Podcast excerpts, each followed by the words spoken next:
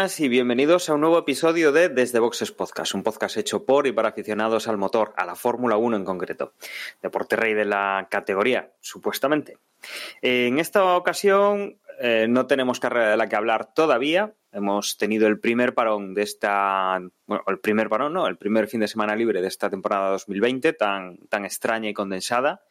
Y ahora nos, nos, vamos a Gran Bretaña. Nos iremos a Gran Bretaña durante dos semanas, en las cuales correremos el tradicional Gran Premio de Gran Bretaña y luego correremos de nuevo el 70, el Gran Premio del 70 aniversario de la Fórmula 1. Eh, los dos en el, en el mismo circuito, como digo, en Gran Bretaña, y posteriormente nos vendremos a España para el Gran Premio de España antes de la siguiente, la siguiente pausa para hablar de todo esto, de algunas noticias que además tenemos ya un poquito más de lo que hablar de, de, este calendario sorpresa que vamos conociendo poco a poco durante la temporada 2020. Eh, tengo conmigo a todo el equipo, tengo a Manuel. Muy buenas, Manuel. Hola, Dani, hola a todos. ¿Qué tal? ¿Cómo estamos? Tengo también a Juan. Muy buenas, Juan. Hola, muy buenas a todos y a todas. Y tengo también a José. Muy buenas, José. Hola, muy buenas a todos. Oye, la semana pasada no estuve, pero sí que os escuché y Juan, tienes razón. Eh, ya ganó el campeonato. Eh, perdón, Mercedes ya ganó el campeonato. lo sabíamos, lo sabíamos. bueno, después de, de, esta confirmación, este anexo al episodio anterior, eh, lo que vamos a hacer es comenzar con, con la noticia que hemos tenido esta semana doble noticia, por un lado confirmaciones y por el otro lado, eh, además acá en de cajón con las confirmaciones y las fechas que vamos a dar, las cancelaciones. Y es que tenemos tres grandes premios en, Europa. Vamos a tener Gran Premio de Portimao en Portugal, de Nürburgring en Alemania y de Imola en Italia. Hemos juntado ya tres grandes premios en Italia, en tres circuitos distintos, y que desde luego, pues los tifosi este año estarían de enhorabuena si se pudiera ir a las carreras. Y con, con todo esto, eh, las fechas que tenemos nos van a chocar con todo el periplo americano. Tenemos eh, cancelación confirmada de Estados Unidos, Canadá, México y Brasil. Con lo cual el calendario empieza ya a coger una forma muy europea y que quitando eso mm, solo nos vamos a poder ver fuera de Europa, por lo visto, en, en Asia, en Oriente Próximo. Emma, ¿qué sabemos de, de, estos grandes premios y sobre todo, muy interesante el de Imola? El de Imola tiene algo llamativo, ¿verdad? Sí, eh, porque el de Imola se va a cambiar el formato, tanto la carrera en Nürburgring como en Portimao, pues lo tradicional, tres días de, carreras, con los libres el viernes, el sábado es libres 3 y clasificación y el domingo la carrera. Y en cambio en Imola todo se va a condensar en, en dos días. Se presupone que va a haber, salvo cambio de última hora, una sesión de libres y la clasificación el sábado y ya el domingo la, la, carrera. Eso es lo que se presupone porque aún no está cerrado el formato en concreto para Imola, pero eso es lo que, lo que han dicho en, en la Fórmula 1, ¿no? Con lo cual interesante, ¿no? Están probando un formato, vamos a probar un formato nuevo y vamos a ver qué, qué depara de sí en, en, Imola, ¿no? Y yo la verdad con esto de, de, los tres trazados que vamos a tener en Italia, so, solo por el hecho del nombre, los nombres de las curvas que tienen los circuitos de en Italia ya, ya me gustan, ¿eh? Sin, no hace falta ir al trazado en sí, ni de Monza, ni de Mugello, ni de Imola, ya solo por los nombres de, de, de alguna de las curvas que tiene cada uno de estos tres, ya me hace gracia que estén en el, en el calendario. Que por cierto, la carrera de Nürburgring va a ser el Gran Premio de Eiffel, que es donde la región donde está el circuito, con lo cual creo que esta va a ser como la cuarta denominación de Gran Premio que va a tener este circuito, o sea, esto es récord histórico. eh, el de Portimao va a ser el Gran Premio de Portugal, aquí nos han vuelto locos. Y después el de Imola, em, que la última vez que se disputó carrera ahí fue el Gran Premio de San Marino, pues aquí va a ser el Gran Premio de Emilia Romagna, que es la región donde está eh, el trazado.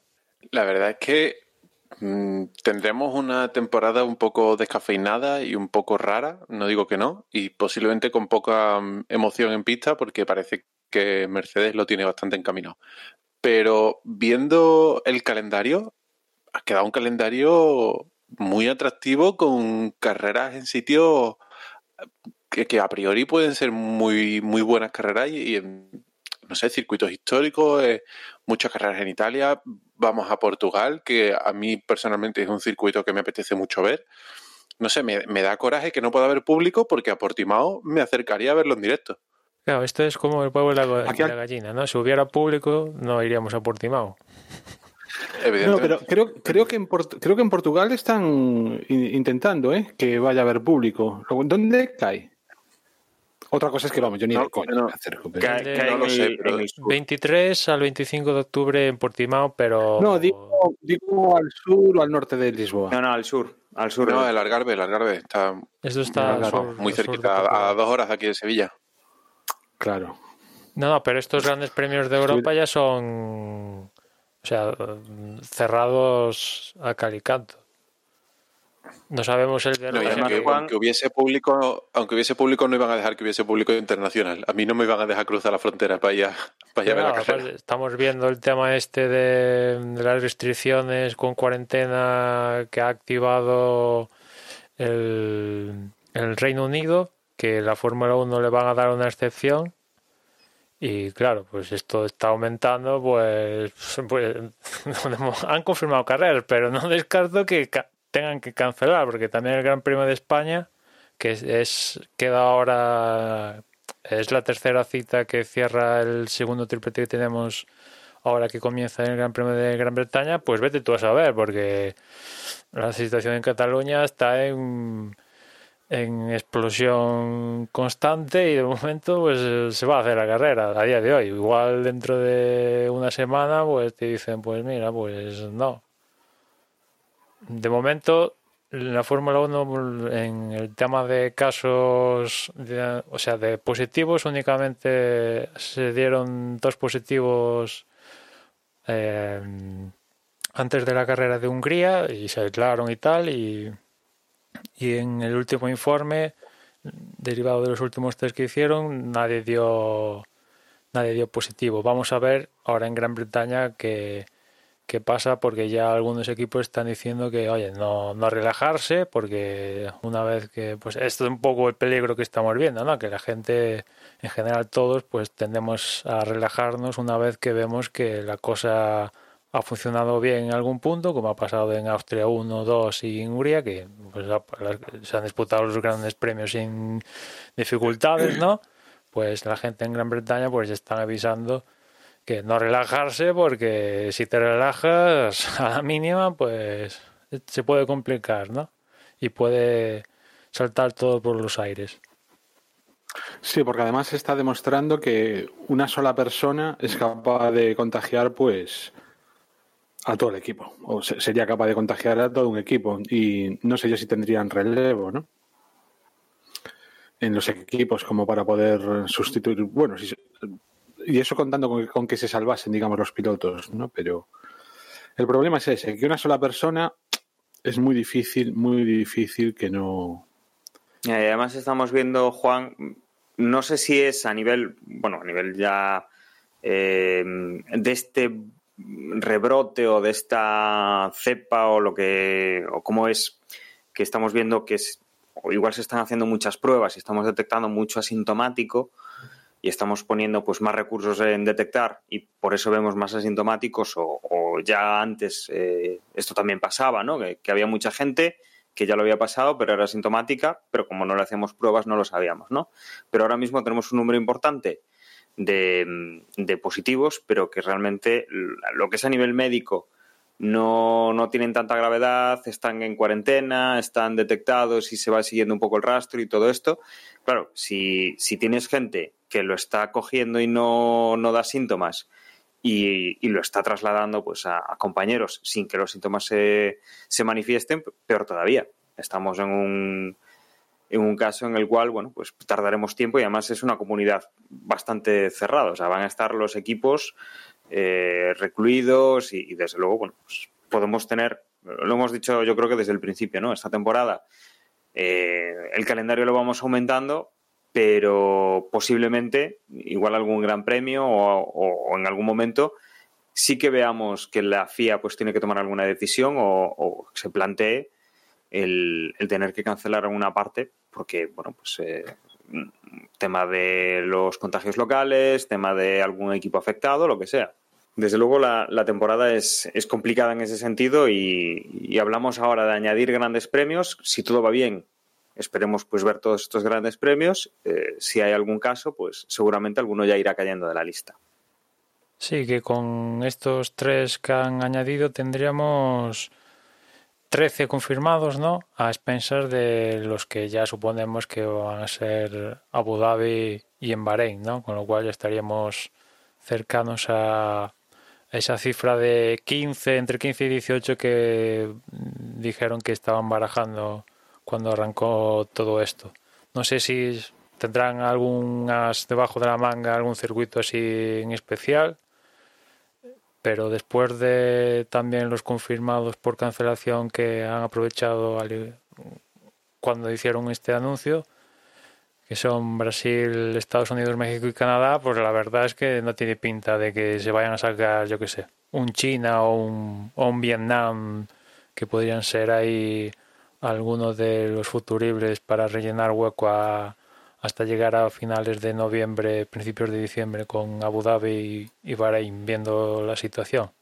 Que de estos que han cancelado en América, tanto Estados Unidos, Estados Unidos, México y Canadá, pues han evidentemente mostrado su, su pena por no celebrar las carreras. De hecho, en Estados Unidos dijeron que la venta de entradas hasta que explosionó todo esto iba como una máquina pero bueno, mm, para el próximo año, salvo el de Brasil, porque el promotor de Brasil no se lo ha tomado nada bien y seguramente tome alguna acción legal mm, para defender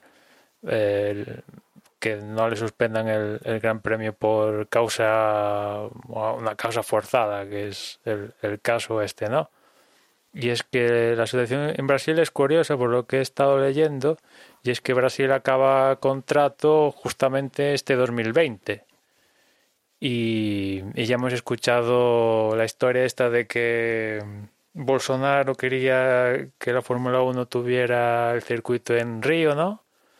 Y eso sumado a que al parecer el último contrato que, que, que firmó el promotor en Interlagos con Eccleston 19 y 20 no pagaban canon porque había un acuerdo ahí también con la cadena de televisión que tiene los derechos ahí en, Brasil, o sea, un que el, promotor de Brasil, sin lugar a dudas, se ha quedado con se ha quedado con, con cara tonto, ¿no? Viendo como que se queda en, en pelotas, por así decirlo, ¿no? y bueno, con cara de tonto, si no, se lo si, no se lo olía que no iba a haber gran premio, se merece quedarse con esa cara de tonto, ¿eh? porque a estas alturas pensar que iba a haber gran premio en Brasil era un poco teniendo en cuenta todo, toda la problemática, ¿no? Que si ya es complicado aquí, en Brasil será mucho más, o sea, bueno, fuera de Europa. En cualquier sitio que te vayas de Europa va a ser mucho más complicado, seguro, con lo cual yo me imagino que ese hombre se lo tendría que estar esperando, vaya. Además allí, o sea, aquí es complicado, es que allí están en pleno, en pleno brote, o sea, no, no han pasado de ahí. Eh, y logísticamente, Dani, que es que es muy diferente tener todos los circuitos a tiro de piedra aquí en Europa que tener que marcharse para allá. Él evidentemente argumenta de que la situación es X a día de hoy, pero cuando se debería disputar la carrera puede cambiar radicalmente. Tiene estudios de que dicen que no sé qué, que están comparando los casos de Brasil, que es casi un continente, con otras regiones que son más pequeñas y que no es lo mismo. Bla, bla, bla, bla, bla, bla, bla, bla. En fin, el caso es que evidentemente aquí hay más intereses de del, del, sanitario, por así decirlo, ¿no? Hay el cruce este de que no pago el canon, pero se me acaba el contrato, por detrás está el, el presidente de Brasil, Bolsonaro, que quiere, ya manifestó públicamente que quería la carrera en Río, pues, pues eh, se hace un pote aquí interesante para la fogata, ¿no? Bueno, con, todo lo que hemos ido sabiendo durante estos días, eh, bueno, acabo de comentar al, al, inicio del podcast, tenemos dos premios en Gran Bretaña y uno en España. Estaríamos hablando de fin de semana del, del 2 de agosto, del 9 de agosto y del 16 de agosto. El fin de semana del 23 no tenemos nada. Iríamos al, al fin de semana del 30, el Gran Premio de Bélgica. En septiembre, fin de semana del 9, tendríamos el Gran Premio de Italia. El fin de semana del 13 tenemos el Gran Premio, el segundo Gran Premio en Italia, el de Mugello. Después, el 27 de septiembre tendríamos el de, el de Sochi. Y a partir de ahí añadiríamos los tres que hemos confirmado esta semana, que sería Nürburgring el del 11, eh, Nürburgring el del 11, el de Portimao el del 25 de octubre e Imola el del 1 de noviembre. Con lo cual, a partir de ahí tenemos para dos carreras, se habla de que la temporada acabaría alrededor de mediados de, diciembre o hacia eh, primeros de diciembre. Ahí lo veo un poco complicado, ¿no? Porque está también el tema de las navidades y todo eso, ¿no? Pero, pero tendríamos eh, espacio para dos grandes premios que estarían teóricamente en, en esa época eh, y tendríamos bastantes fines de semana, o sea que A todavía ver, podríamos añadir alguno más. Imagino que intentarán mantener por el tema de entradas ya vendidas y tal las, las, fechas naturales, es decir, estaba programado que Abu Dhabi fuera el 29 de noviembre, no originalmente, y no veo uh -huh. ninguna pega para que se celebre en esa fecha y después en el fin de semana anterior pues colocar a partir de, del Dímola pues colocar Bahrein. Vamos a ver si quieren en Bahrein hacer una o dos carreras. Eso ya, pues no lo sé. Poder, pueden hacerlo, hacer dos carreras en, en Bahrein, ¿no? Porque podrían poner varias configuraciones de circuito. Ya lo hablamos aquí, que tienen la aprobación y todo esto. Pero digamos que una vez completado eh, lo que sabíamos hasta ahora de Rusia Ahora con esto, pues ya el calendario pues está más, más cerrado, ¿no? O sea, salvo sorpresa dulce. Sí, pero bueno, que, yo que sé que puede ser. ¿Qué, qué, qué hueco hay, Emma? ¿Qué, hueco? Digo, ¿qué, ¿qué, hueco todavía, todavía hay, ¿no? Porque tenemos no, esas sí. 13 que más o menos están condensadas. Eh, creo claro, que hay una semana libre dices, entre dos o tres. Como te dices, ahora venimos de un triplete que acabó en Hungría, ahora eh, empezamos otro que acaba en España, después vendría otro que acabaría en, en, Italia con Mugello, el Gran Premio de la Toscana, y después Rusia y estos tres que, que hemos puesto pues serían más espaciados. Es cierto que el de Portimao y Imola son seguidos, pero claro, no es lo mismo comparado con los tripletes que estamos acometiendo actualmente, ¿no? Y ya después sumado a lo de Bahrein y Abu Dhabi, que vamos a ver si es Bahrein dos carreras o una, pues ya sería, ya se va espaciando un poco ahí más el, el, el asunto. A expensas de que metan. A lo mejor. Dide. No, iba a decir que a lo mejor también les conviene tener ese tipo de fechas así libres, por llamarlas de algún modo, por si acaso hay que cancelar alguno alguno de los grandes premios o retrasarlo alguna movida de esas. Por ejemplo, decíamos antes el de Cataluña, pues uf, si no se pudiese correr en Cataluña en, en, la fecha prevista, el hecho de tener más fechas adelante, pues a lo mejor podría moverse a esas fechas o, o plantear otra carrera en otro circuito. Claro, no sé. Sí, esa, esa no fecha en Italia, puede dar algo de margen. Otro para Italia no, pero en Italia sé. nos estamos quedando sin circuitos ya viables para correr. claro. San Marino. No, hombre, siempre se, puede, bueno. siempre se, pueden volver a incluir repeticiones de circuito. Hombre, sí. Imagínate, tienen... no sé, no sé no sé ahora mismo dónde caen las fechas, pero eh, supongamos que el de Cataluña se tiene que cancelar, o el de, no sé, o el de, el de la Toscana, por decir algo. Si quieren, pues a lo, mejor sí, sí, lo pueden hacer. Claro, luego tener fechas libres puede, puede repetir el Gran Premio de Bahrein, por ejemplo, a final de año. No sé. Al final. Podríamos en Abu Dhabi incluir también, el de Fiorano. En Abu Dhabi, si quieres, pues te dejan hacer todas las carreras que te den la gana, ¿sabes? O sea, o sea en, esa disyuntiva, en esa disyuntiva no, no va a haber problema, pero. Eh, el de Bahrein creo que fue, ¿no? El que dijimos que tenía varias variantes posibles, todas homologadas. Sí, sí. No recuerdo si era Bahrein o era Abu Dhabi. Es Bahrein, ese es lo que tiene fácil. Pero claro, hay que hacerlo, pues, ¿no? Claro, claro, no, por supuesto, pero bueno, que podrían decir, bueno, pues esta semana Bahrein configuración 1, la semana que viene viene en configuración 2, después Abu Dhabi y es más, después podemos meter Dubai, que está a 40 kilómetros y hay otro circuito igual de bueno no, pero Abu Dhabi por contrato tiene que acabar el campeonato. Sí, sí, es verdad. Bueno. Cuestión de, que lo hablen entre ellos. y después está el asunto de que ya la FIA ya está mm, preparando la burocracia para por causas mayores declarar este campeonato del mundo aunque no se visiten tres continentes mínimo, ¿no? que es uno de los requisitos que establece la FIA para ponerle el título de campeonato del mundo, ¿no? Que se celebren, ¿cuántas eran? Ocho carreras mínimo y en tres continentes como poco.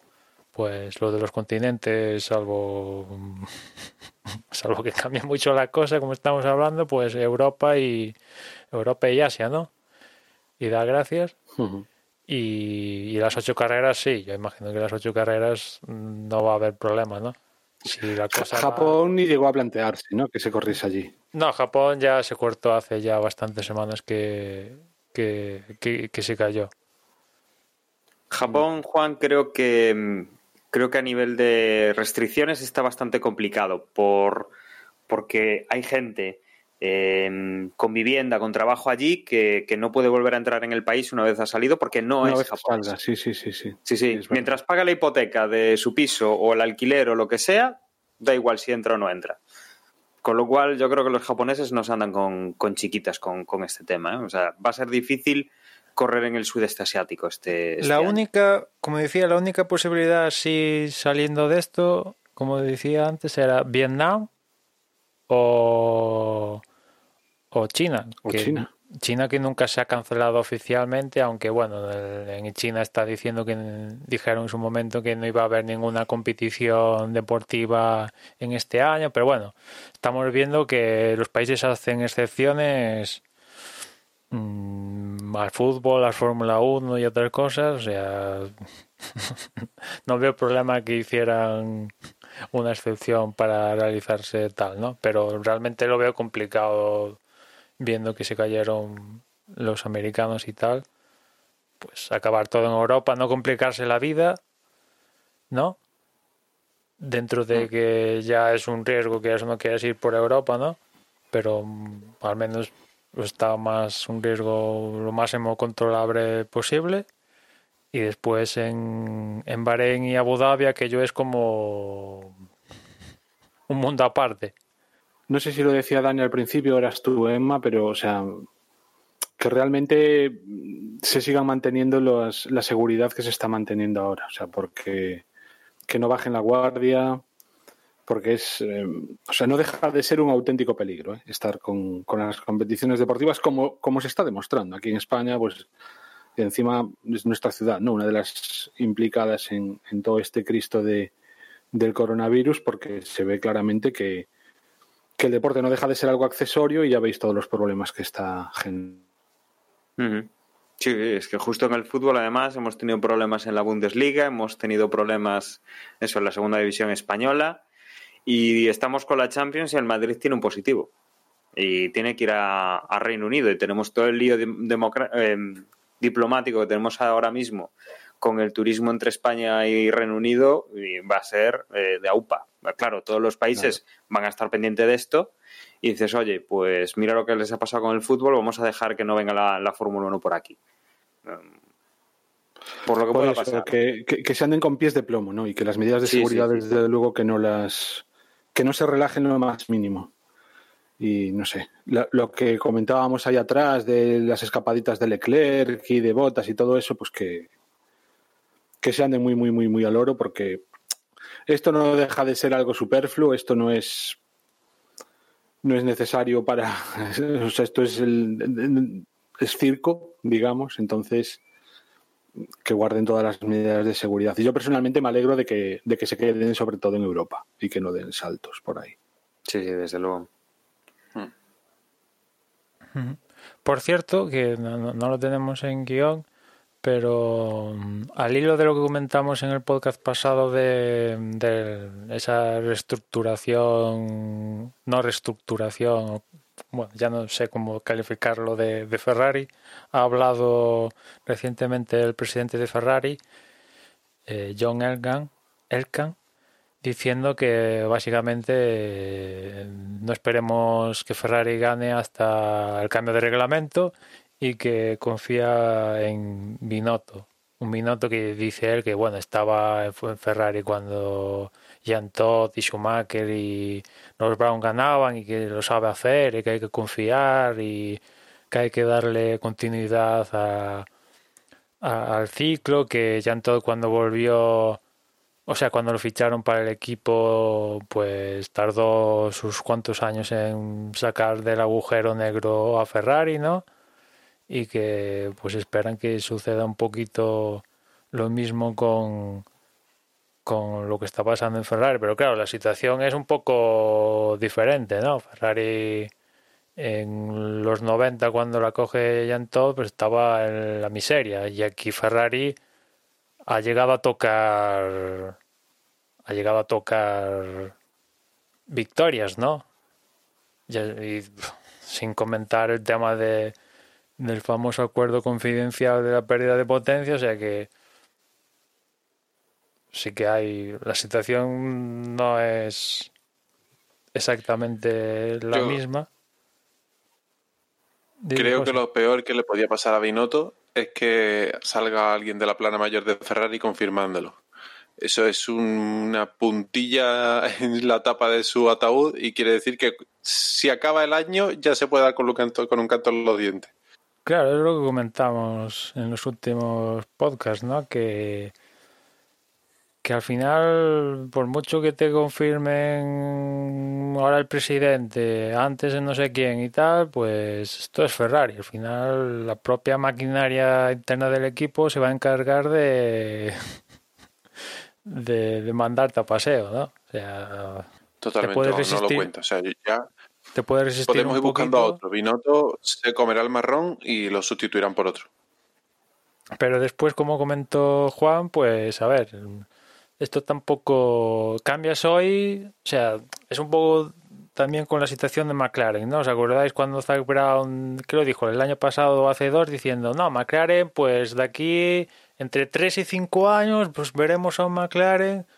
Eh, pues claro, es un poco eso, ¿no? O sea, haces cambios para que al final se reflejen en pista en, no de manera inmediata, ¿no? En unos cuantos años. Que el caso es que esto lo está diciendo Ferrari. No lo está diciendo mm, ni McLaren, aunque es McLaren, ni Williams, ni Haas, ni uno que pasaba por ahí.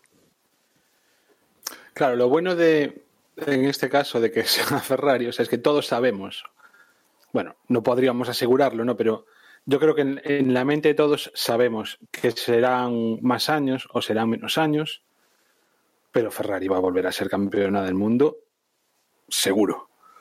Tarde más o tarde menos. No es como cualquier otra escu- escudería que da la sensación de que como les vengan mal dadas, y sino que se lo digan pues a Williams, por ejemplo, puede o corre el peligro de desaparecer o de tener que venderse todo esto. Ferrari sabemos que eso, que por muy mal que la dirijan, llegará un momento en que volver a estar ahí arriba porque Ferrari es mm, es Ferrari. Es eh, el cabalino rampante, ¿no? Y, y será, pues como decía antes, antes o después volverá por sus fueros. Y después en Red Bull también ha habido un... se ha movido un poco el árbol porque le van a cambiar el ingeniero de pista a Albon, que de hecho le van a poner un, un histórico dentro de Red Bull, que ya fue ingeniero de pista el último año que estuvo Weber en, en Red Bull y que ha acompañado a Ricardo en su periplo por, por Red Bull como su ingeniero de pista y que de hecho, Ricardo llegó en su momento a, esgrimirlo como una de las posibles razones para dejar Red Bull. Fue cuando supo de que su ingeniero de pista eh, se iba, o sea, iba a dejar la actividad en, circuito para pasarse a fábrica porque quería dejar de viajar, etcétera, etcétera. Y lo esgrimió como una de las razones que al final le precipitó a, a abandonar Red Bull por Renault. Se trata de Simon Reni, que bueno, pues deja su actividad en fábrica para ser el nuevo ingeniero de pista de, de Almond, que vamos a ver si, si cuajan bien, porque desde luego Albon necesita de pues necesita de buenas actuaciones, ¿no?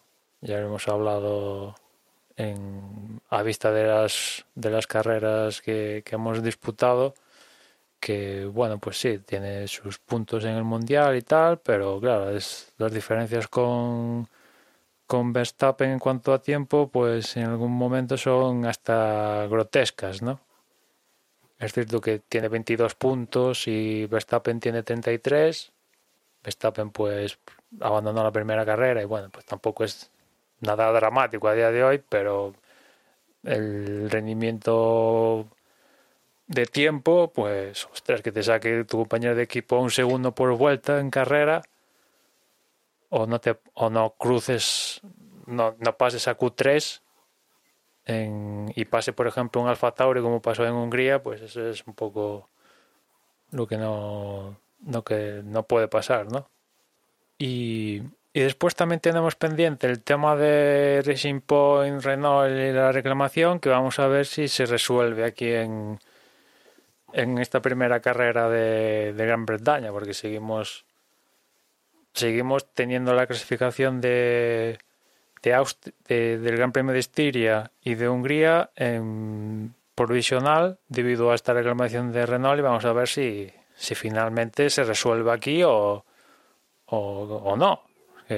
joder, si esto se alarga más, pues tenemos aquí para toda la temporada, como esto se siga alargando. Espero que, si puede ser, lo resuelvan ya, no sé, este próximo viernes a más tardar, ¿no? Sí, la verdad es que antes de, empezar a grabar bromeábamos un poco con la situación que tenemos aquí en Coruña con, con, el tema del deportivo, que va para largo, que se han revesado, pero es que, bueno, la FIA con, con esto mismo pasa a tres cuartos de, de lo mismo, ¿no? Eh, tenemos ahí una situación que tienen que resolver ya, porque está afectando a, al, propio, al propio campeonato y que, no se dan la prisa que se tienen que dar. No, sé cómo estarán deliados, pero desde luego mm, es una decisión que, trae todavía pendiente los resultados que se han dado en las carreras anteriores, que, que posiblemente mm, con la decisión que haya eh, va a haber quejas, va a haber reclamaciones, eh, van a pedir pues que se revisen más resultados todavía y desde luego la verdad es que aquí la velocidad de los coches no tiene nada que ver con la velocidad de las decisiones que con lo que tarda la FIA ¿no? en, dar esas esas revisiones y esas eh, confirmaciones de si está bien o está mal esa, esa solución para el coche Racing Point. Aquí yo me pregunto como la primera reclamación de Renault vino en el Gran Premio de Estiria, me pregunto, imagino que no pasará nada, ¿no? Porque ya son ya es una clasificación cerrada y tal, pero si le dieran la razón a Renault, evidentemente, pues imagino que descalificarían los resultados de los dos pilotos en Estiria y, y en Hungría. Pero claro, sería como un poco raro que en Austria no pasará nada, ¿no? Porque yo entiendo que Racing Point lleva con estas tomas de frenos en todas las carreras que ha disputado a día de hoy, ¿no? Sería un poco raro, ¿no? Que en Austria 1, pues, oye, pues ahí como no hubo ninguna, ninguna reclamación, pues no pasa nada, pero como sí que la hubo en Estiria y Hungría, pues, pues ahí sí que se le da la razón a Renault, pues adiós puntos. Pero bueno, son. Imagino que así funciona la, la justicia en este caso particular. Que no sé vosotros si os atrevéis a decir en, en bueno el veredicto de los comisarios al respecto. ¿Van a dar la razón a Renault Sí, sí, o a aquí Racing no ha Point? pasado nada. Aquí no ha pasado nada. Continúen. Ese es el veredicto que van a dar. Estoy con- sobre todo por lo, que- lo comentábamos ya también la semana pasada, que están tardando, están tardando tantísimo que da la sensación de que lo que quieren es que des- después casi hasta poder excusarse. Es que ahora mismo el perjuicio es, sería, yo qué sé, estupideces de estas y yo estoy convencido de que no, de que no va a pasar nada. También es cierto que por lo que tengo entendido, Renault está dispuesta a seguir con otras partes del, del coche.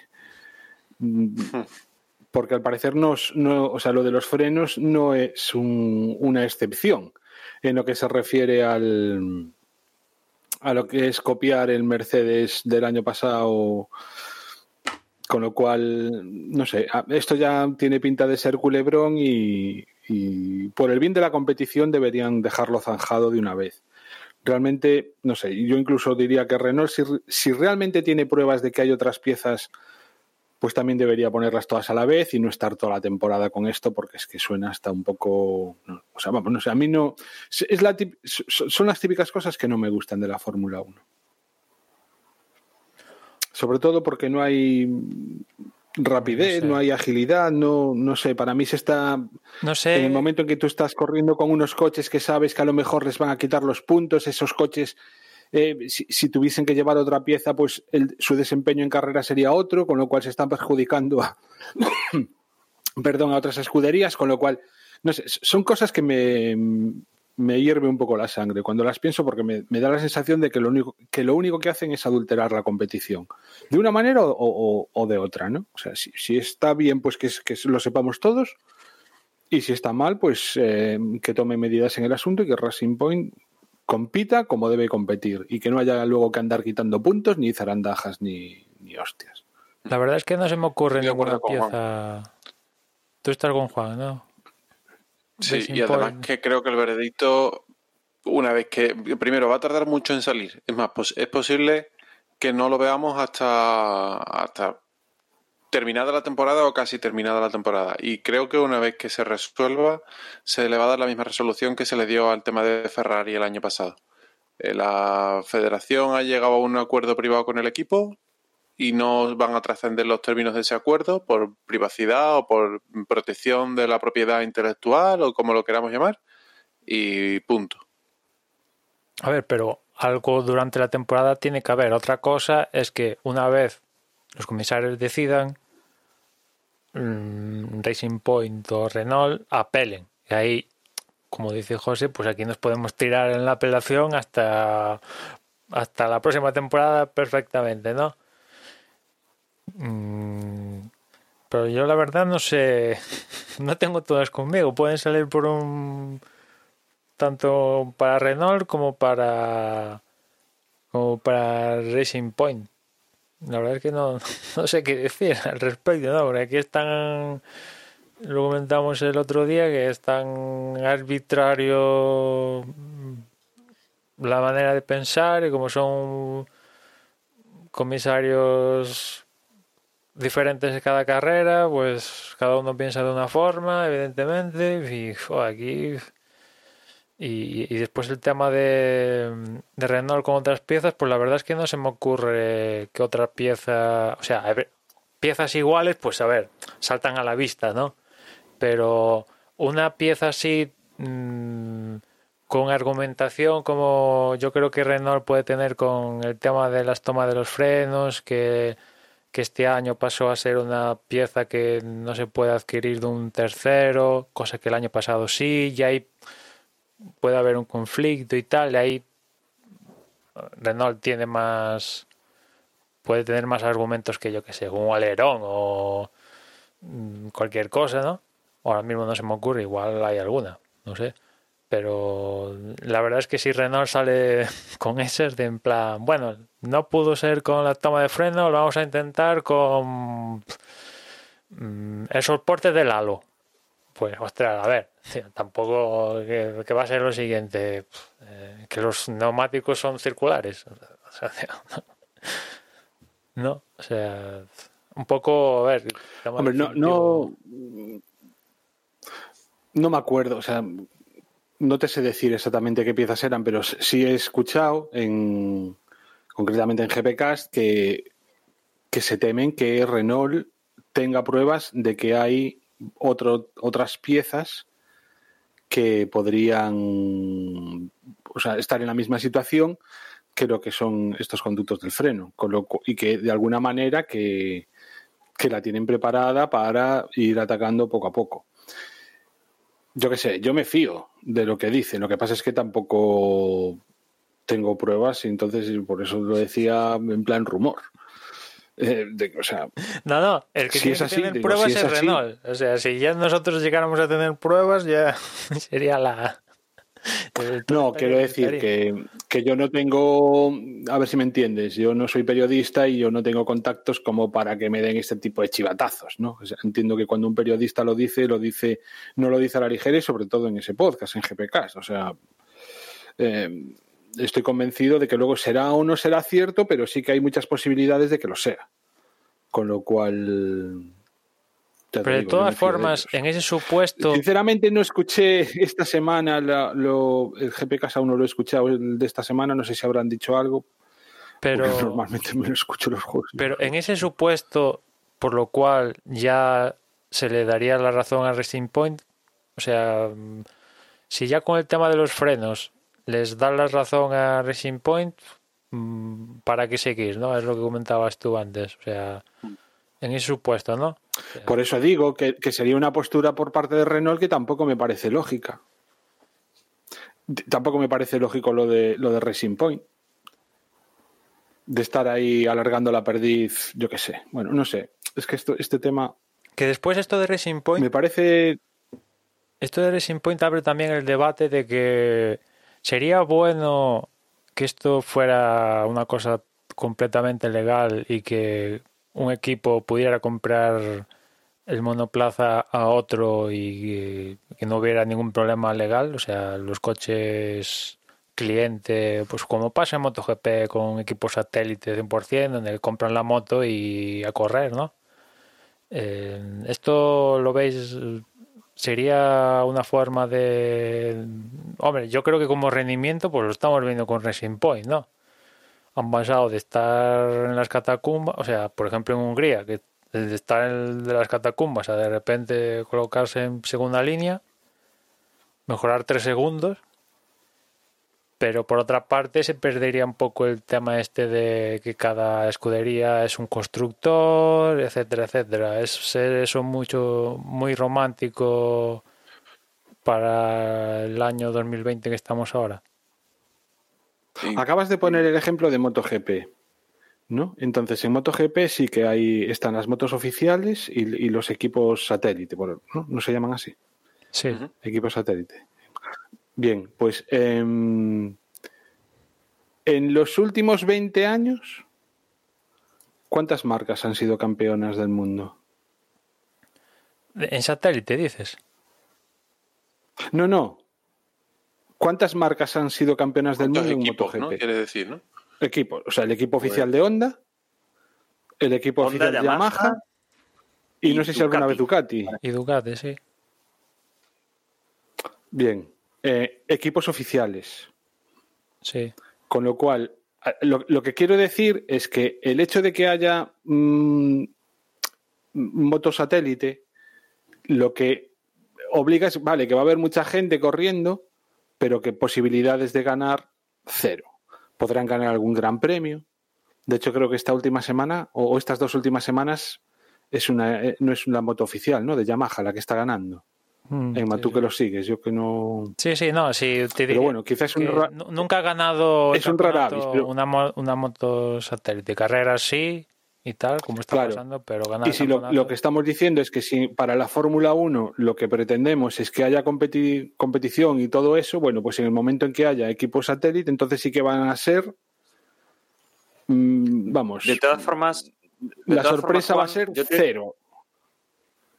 Yo te diría, casi firmo MotoGP que Fórmula 1 porque aunque tengamos ese dominio y, hemos tenido, pues, eh, estamos teniendo dominio aplastante de, de Márquez, que, es un prodigio de forma física, de, forma de pilotar, como piloto, es increíble. Hemos tenido a Jorge Lorenzo, hemos tenido a Valentino Rossi, hemos tenido una serie de pilotos que han sido formidables. Ahora bien, las disputas que hemos tenido, aunque se haya llevado pues dos, tres, cuatro, cinco campeonatos seguidos Márquez. Disputas que hemos tenido en momentos puntuales por esa primera posición con otros pilotos, aunque sea Valentino, aunque sea eh, Jorge Lorenzo, por lo menos sí que hay eh, cierta discordia ahí en, una carrera. siempre lo, pasas eh, bastante mejor que en una carrera en la cual sale Hamilton en la pole porque tiene el mejor coche y no hay Dios que le haga sombra. Desde luego, a ver, entiendo lo que dices tú. A nivel de, a nivel de resultados al final, pues parece lo mismo, ¿no? Pero desde luego, en las motos siempre hay otro tipo de, competitividad. Yo, creo que decide mucho también el, piloto. Claro, e, es lo que iba a decir. También entiendo que los mejores equipos, los oficiales, pues en teoría van a tener a los, mejores pilotos, tanto en MotoGP como en, aquí en Fórmula 1. Y eso pues haría, haría la balanza de un sitio, pero entiendo que un poco lo que quiere decir Juan también es que, vale, el oficial cortaría al satélite de alguna forma y aunque sea de Strangis para que no, no, no le gane. Pero bueno, también eh, para esto te dirían, bueno, pues mira lo que está pasando con McLaren y Renault. Que McLaren es un, un cliente de Renault y le está pasando por, por la cara. Mira, yo es que os digo más ya puestos a hacer chafulladas de ese tipo, prefiero tres coches por, eh, por escudería a que haya equipos B. Que al final, pues. Oye, pero también me parece más interesante porque estamos teniendo puedes la puerta a otra solución. O, Juan, también puedes tener otra solución. Em, por ejemplo, un, equipo, un equipo que no no esté desarrollando su, propio, su propia tecnología, por ejemplo, en los frenos, y que venga un constructor externo y venda esos frenos. Y que, oye, los que quieran poner la pasta, ponen la pasta para esos frenos. Y lo pone el equipo Mercedes porque son buenos frenos y tiene el rendimiento de esos frenos. Pero la pone el equipo Ferrari también y tiene los frenos a nivel de, de Mercedes. Y si ahí tenemos competitividad acercándonos en condiciones entre Mercedes y Ferrari, oye, bienvenido sea. Por ahí es por donde iba yo. Em, yo, el hecho de que haya equipos clientes en Fórmula 1 no lo veo porque creo que a efectos de una de, carrera en el, domingo puede dar carreras más emocionantes, con más eh, aspirantes a la victoria y con más lucha en pista. Pero a efectos de largo plazo va a ser perjudicial porque el equipo cliente que entra y tiene esto es un equipo cliente que entra a base de presupuesto. Tiene que ser un, un Virgin, un, un Haas, un, alguien de este perfil que venga y diga, aquí están mis billetes y voy a comprar el coche de Renault o el coche de Ferrari o el coche de Mercedes. Eh, ya se encargarán, como decía, y Renault, Ferrari o Mercedes de que ese coche no les venza a ellos mismos. Eso por una parte. Y por otra parte, estamos hablando de una competición donde se están estableciendo unos límites presupuestarios para intentar que haya una igualdad a la hora de la competitividad y esto lo que va a favorecer es que venga alguien con el taco de billetes encima de la mesa. Entonces creo que en ese sentido es contraproducente. De cara a los fabricantes, sí, puede ser una forma de aumentar los ingresos, pero de cara al, al futuro de la competición, a los equipos pequeños los va a dejar fuera. Los equipos pequeños, como puede ser Williams, que están pasando las canutas en, efectos de presupuesto, pero que ellos hacen sus desarrollos, pues que llegue, que llegue un, un Richard Branson con 25 millones de euros y se compre un coche y lo ponga a competir y todas las carreras quede por delante tuya, a un equipo como Williams lo mata.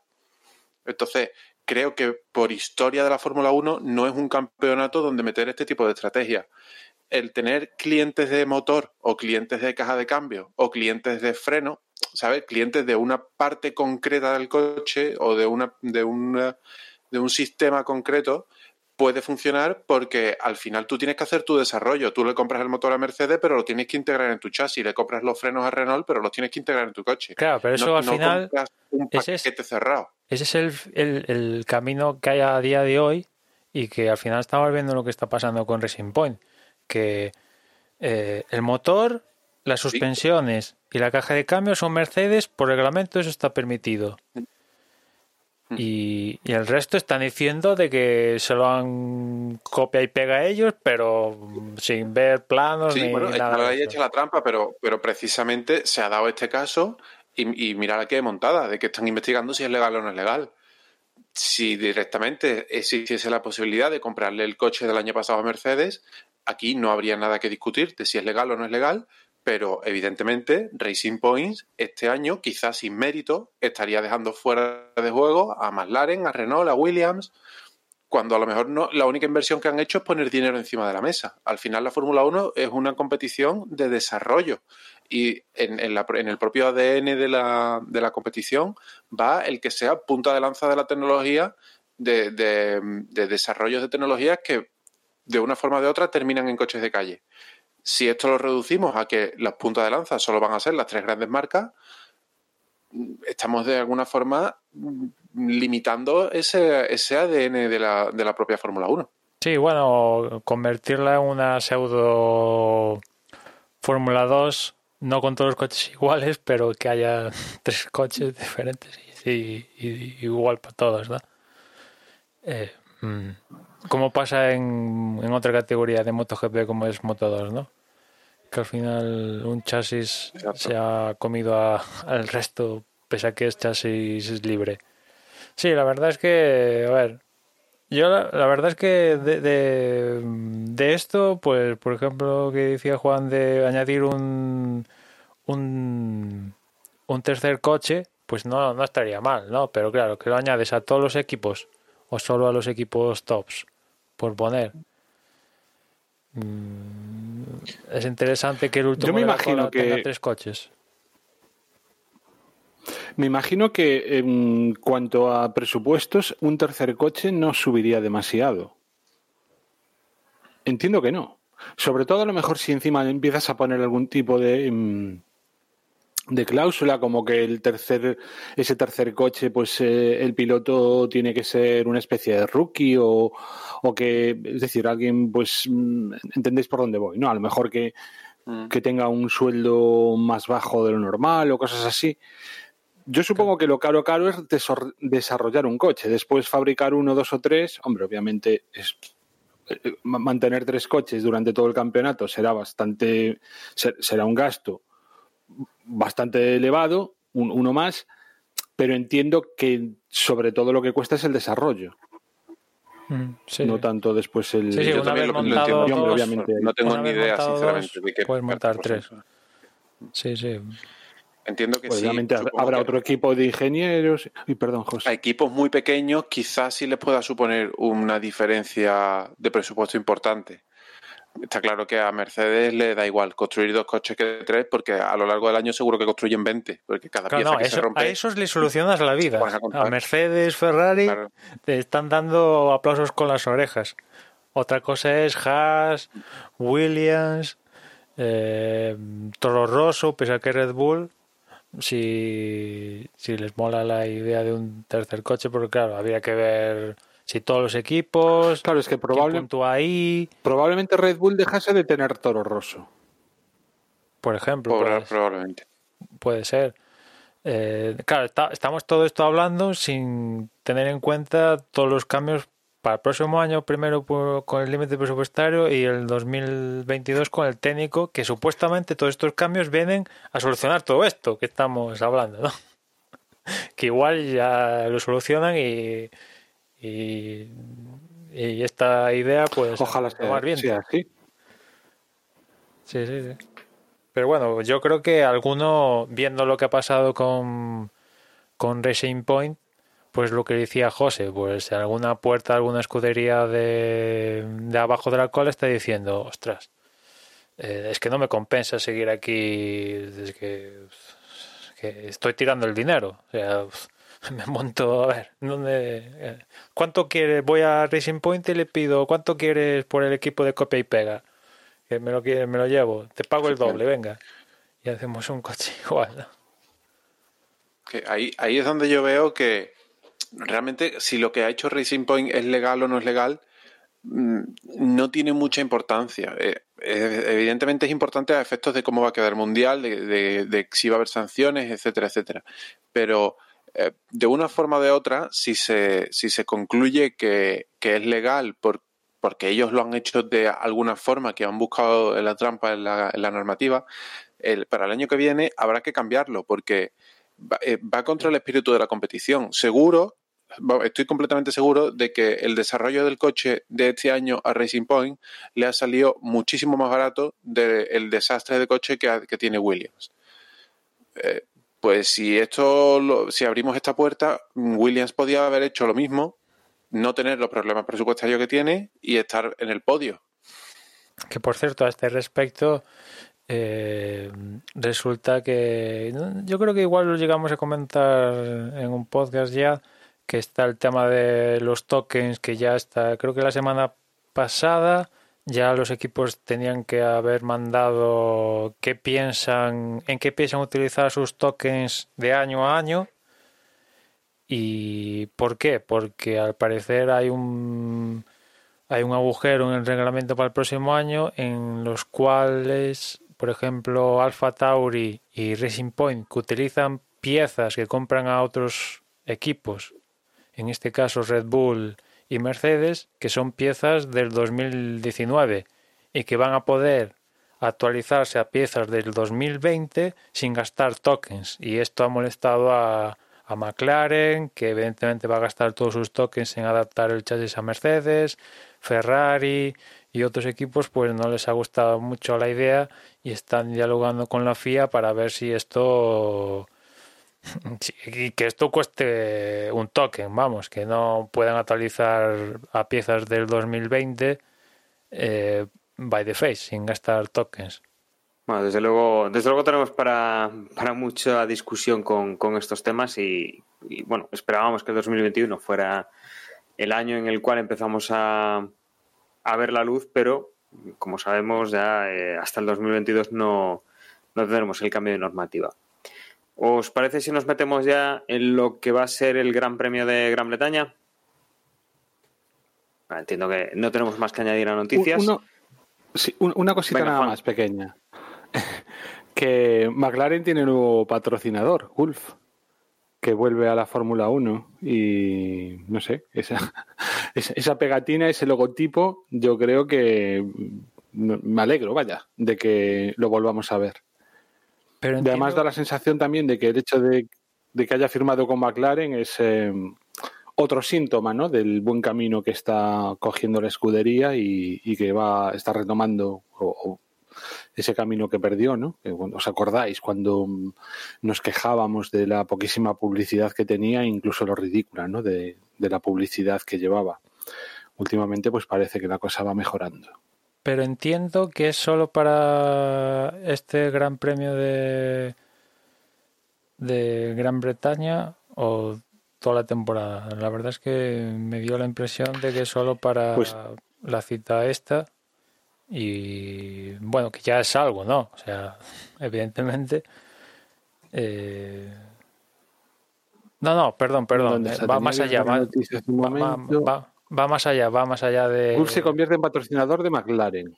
Sí, sí, no, perdón, perdón, mm. va más allá, no se va a quedar solo en, en, en esta cita solo. ahora leyendo más veo que no se va a quedar solo en la carrera, sino que igual vamos a ver si Gulf em, acaba siendo el que suministre tema de gasolina y y aceites al, equipo. La verdad que no. Sí, por lo que pone el tweet, el, propio tweet de, Golf, de Gulf, eso parece. No Hombre, entiendo, entiendo que es lo sería lo más normal, ¿no? Eh, que no tenga eh, a otra empresa poniendo el material y estos pagando por la publicidad. Sí, no, sí, no, porque Gulf Normalmente los acuerdos suelen ir... Sí, no, pero porque Gulf no, no está en la Fórmula 1 y claro, desarrollar un lubricante y una gasolina, que ya sabemos que eso es la hostia, pues no se hace de la noche al día. Y, y, después es que McLaren va a montar motores Mercedes que funcionan al dedillo con Petronas. Y, y, claro, lo suyo es que lleve Petronas, ¿no? Aunque no aparezca en ninguna parte del... no aparezca la pegatina de Petronas, pero lleve Petronas y seguramente esto de Golf, lo que sí que lleven Mm. Golf sean los McLaren de calle, ¿no? Que creo que lo llegan a decir en... Cuando tuvimos el tema de Renault, Emma, con el tema de Renault eh, suministrando a la propia Renault, a, a McLaren y a Red Bull, ¿No tuvimos algo similar? Puede ser que Red Bull estuviese utilizando otra otra Red Bull- marca de, mm, Sí, de llegó- lubricante o, o no llegó a incluso utilizar- gasolina. Llegó a utilizar, pero claro, el que llevaba, el que tenía Red Bull, lleva, o sea, estaba en la Fórmula 1 ya. Esta es la Sí, sí, pero que bueno, que la, la experiencia, la gente de Renault ya decía que no era la misma. Ya, ya, ya, pero bueno, una cosa Ya en es, aquel momento. es un poco como mm, Petrobras, ¿no? Que era, era el que estaba, en teoría, llevaba, tenía que haber llevado McLaren, pero al final mm, cortaron el acuerdo, ¿no? Pero claro, o sea, desarrollar todo el tema este en Fórmula 1 es máxima exigencia y hay que estar el, al, al loro, ¿no? Leyendo con leyendo con calma el tuit de Gulf y traduciéndolo con un poco de sentidiño, sí, lo que dice es que no, no están hablando de desarrollar el producto para la Fórmula 1, sino para, para, digamos, para los coches de carretera, ¿no?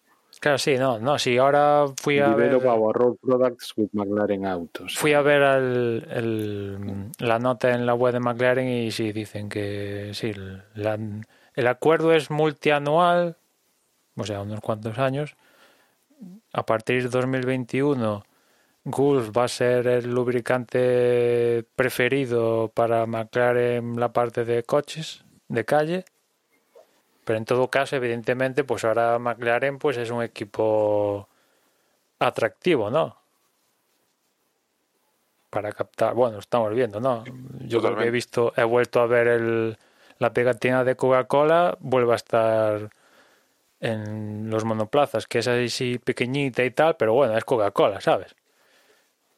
Eh, aparte del asunto del tabaco, estrella, que seguramente lo pierda, ¿no? El próximo año, el tema después de- del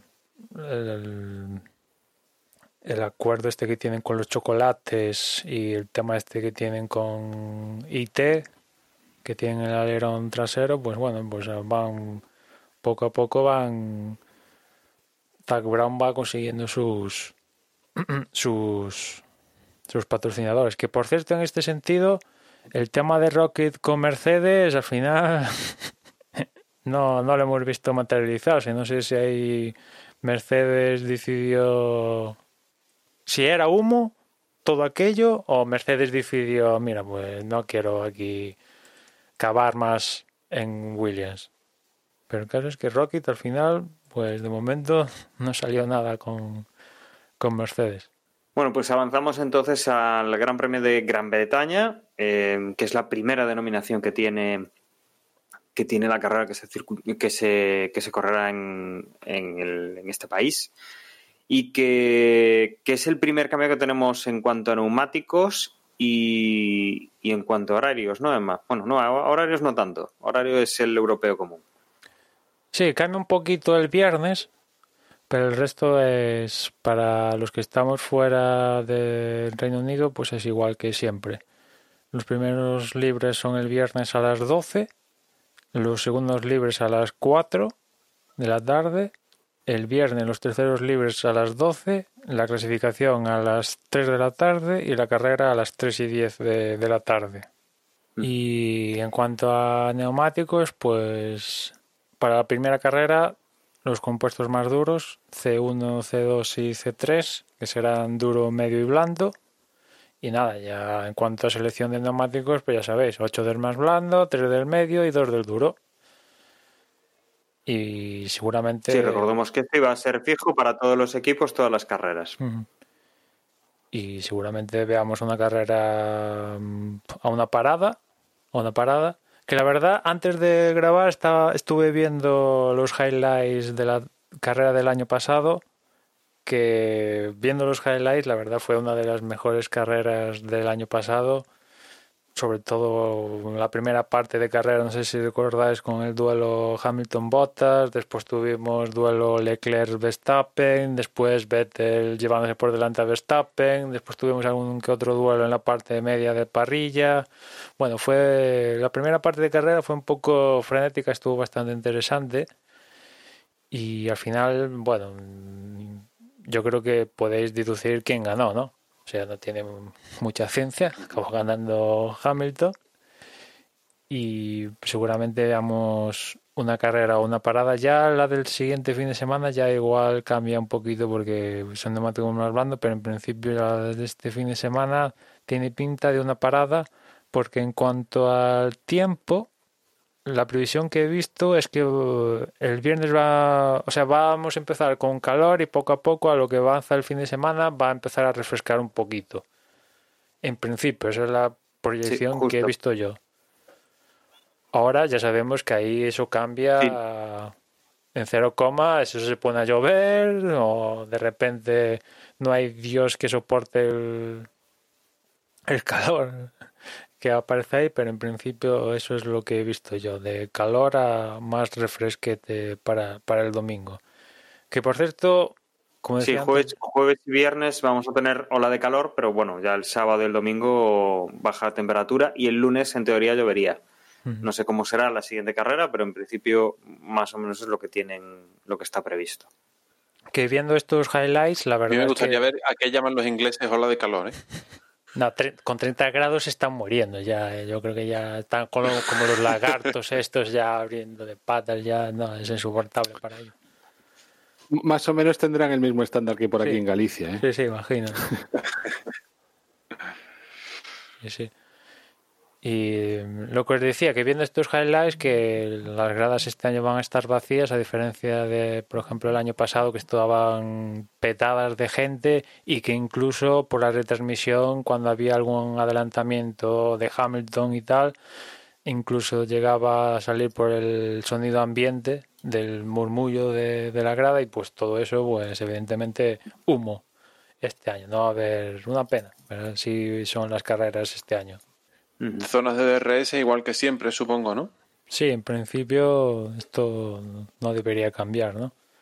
La zona de la recta mm, que va después de, de Magos, Beckett, ¿no? Entre la 14 y la 15 y después la recta de, de atrás entre la 5 y la 6. Entre las 5 y las 6. Esas dos serán las zonas de DRS con cada una zona independiente de, de activación, de detección, perdón, y de activación, claro. Lo que era eh, lo que era la antigua recta de, de meta, ¿no?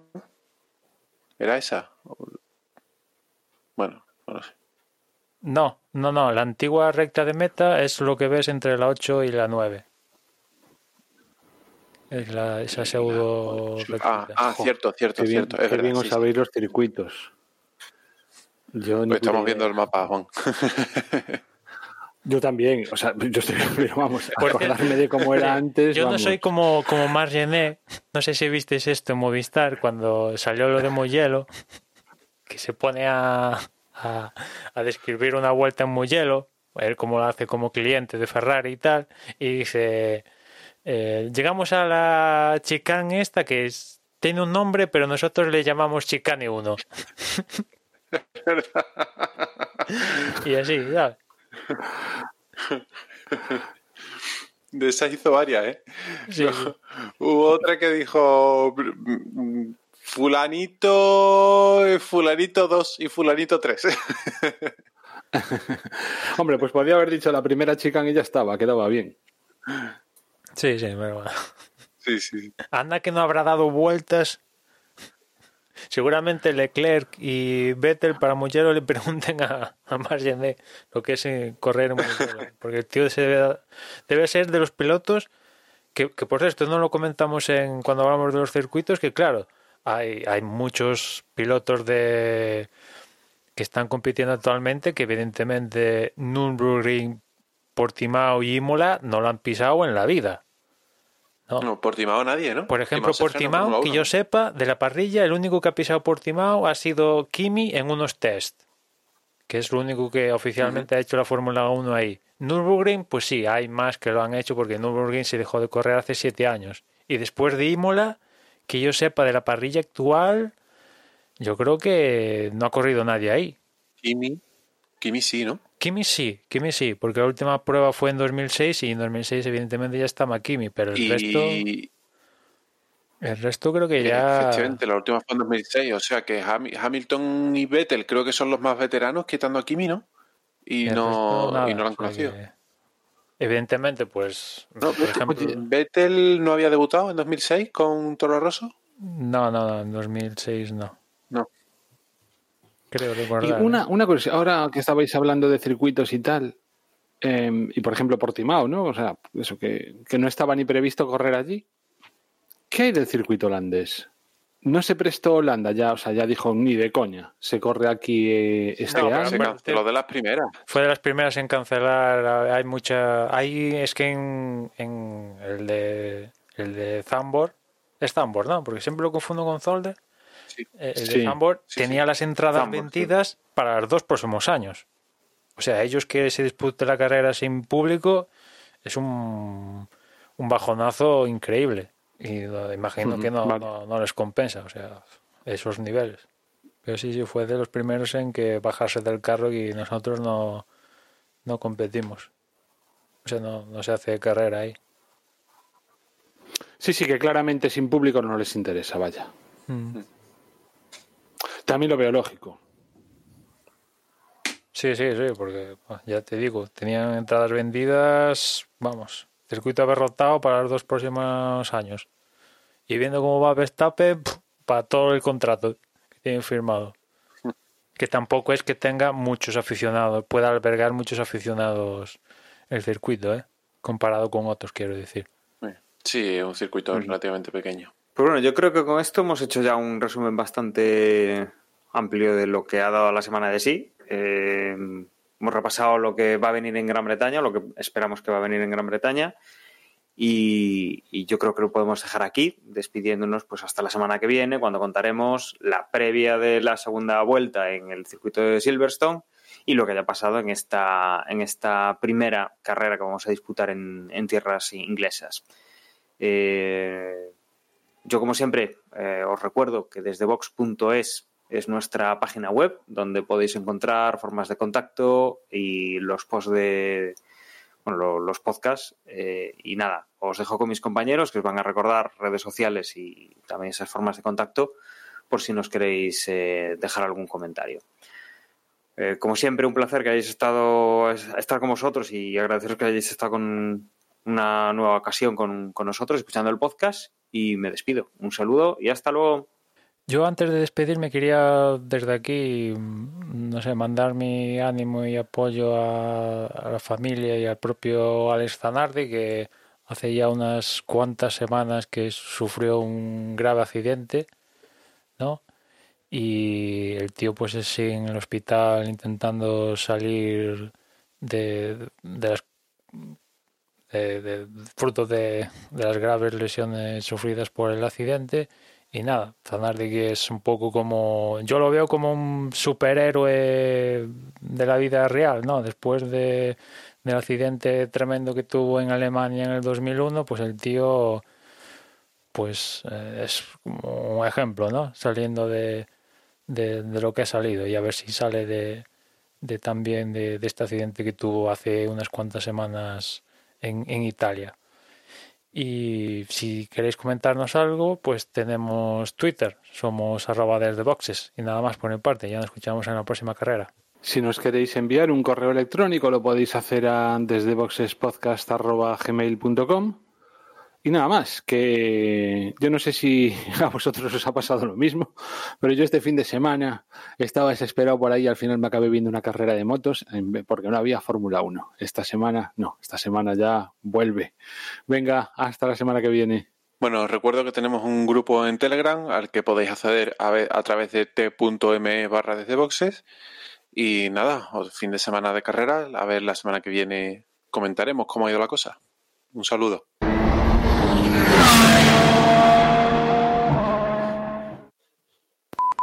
Chimpum. Muy bien.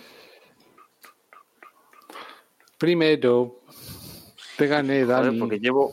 Es que portáis muy rápido. Y eso que, y eso que no tenía puesto el nombre aquí, ¿eh?